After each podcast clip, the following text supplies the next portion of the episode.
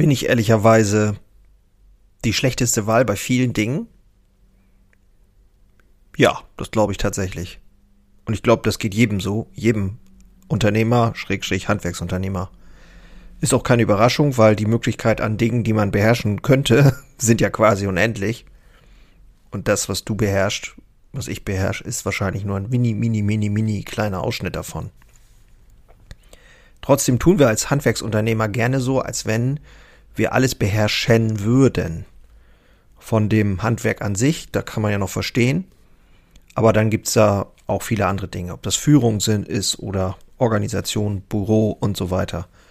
Und da habe ich ganz große Zweifel, dass das so ist. Definitiv ist es natürlich eine mutige, ehrliche These. Und jetzt will ich auch nicht absichtlich hier tief stapeln, aber ich möchte gerne erzählen, wie ich zu dieser Erkenntnis gekommen bin und was sie für mich und die eigene Firma bedeutet. Dein Mehrwert ist heute, am Ende fragst du dich vielleicht, ja, ist das bei mir auch so? Let's go. Moin und hallo bei Handwerker Herzblut, dem Podcast für starke Handwerksunternehmer, die Zukunft gestalten wollen. Und ich bin Jörn Holste, dein Host, Handwerksmeister und Unternehmer und ich freue mich riesig, dass du heute dabei bist und wünsche dir jetzt viel Spaß in der heutigen Episode.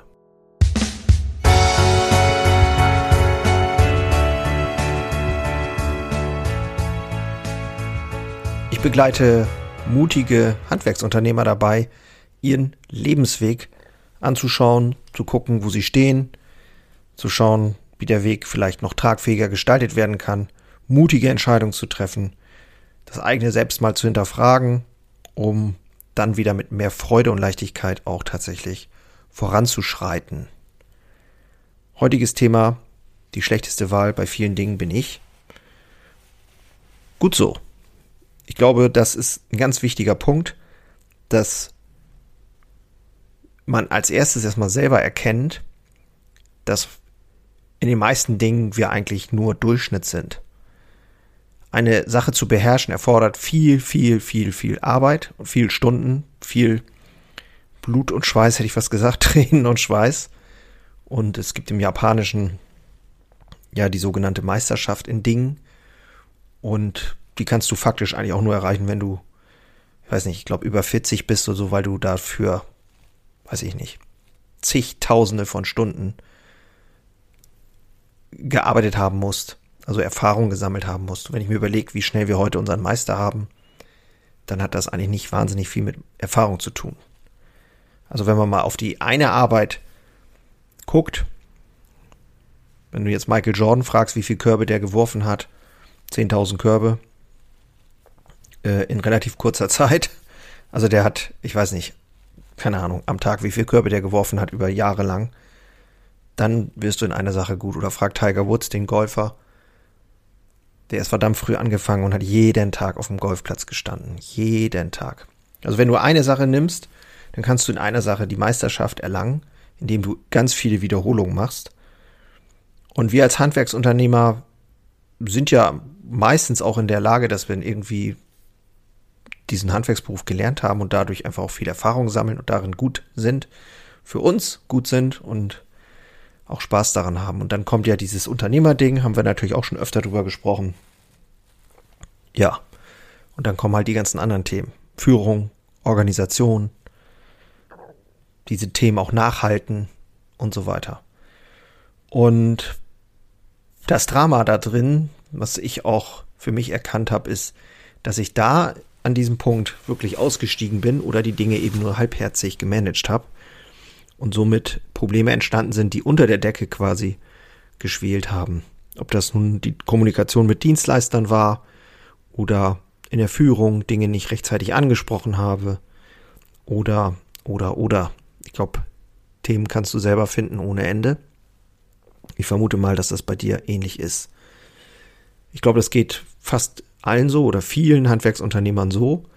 Und die Herausforderung ist ja wirklich, dann diesen Shift zu machen und zu sagen und zu erkennen erstmal, ja, ich tatsächlich viele Dinge ist nicht meins, ist einfach nicht meins.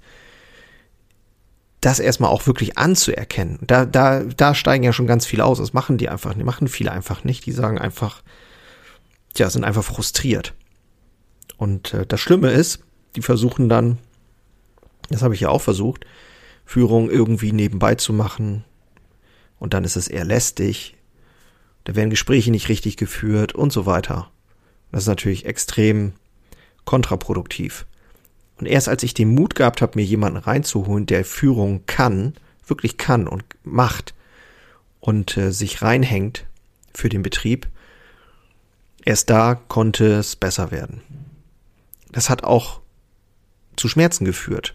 Das ne, ist, in Teilen war es konsequenter, in Teilen mussten wir uns von Leuten trennen.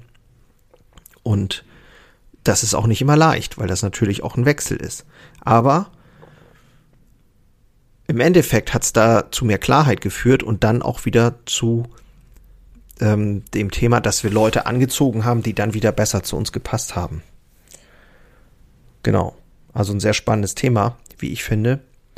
Das Fazit ist, erkenne, bei welchen Dingen du die schlechteste Wahl vermutlich bist, wenn du dir nicht zutraust zu erkennen, wo du die besteste, beste, beste Wahl bist.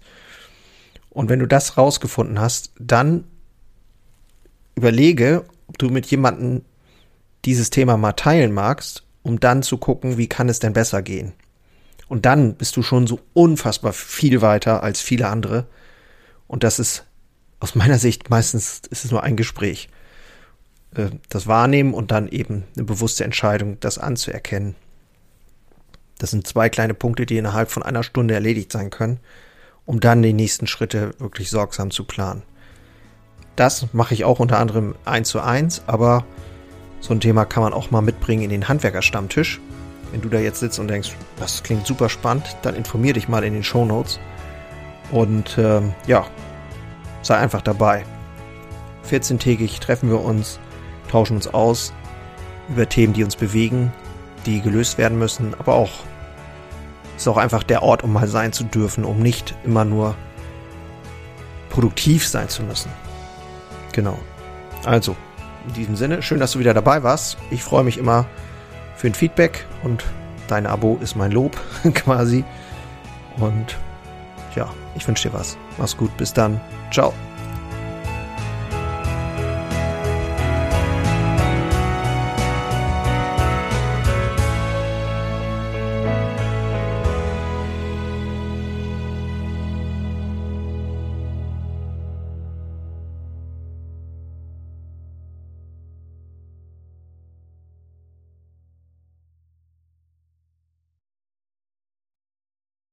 Einen habe ich noch für dich.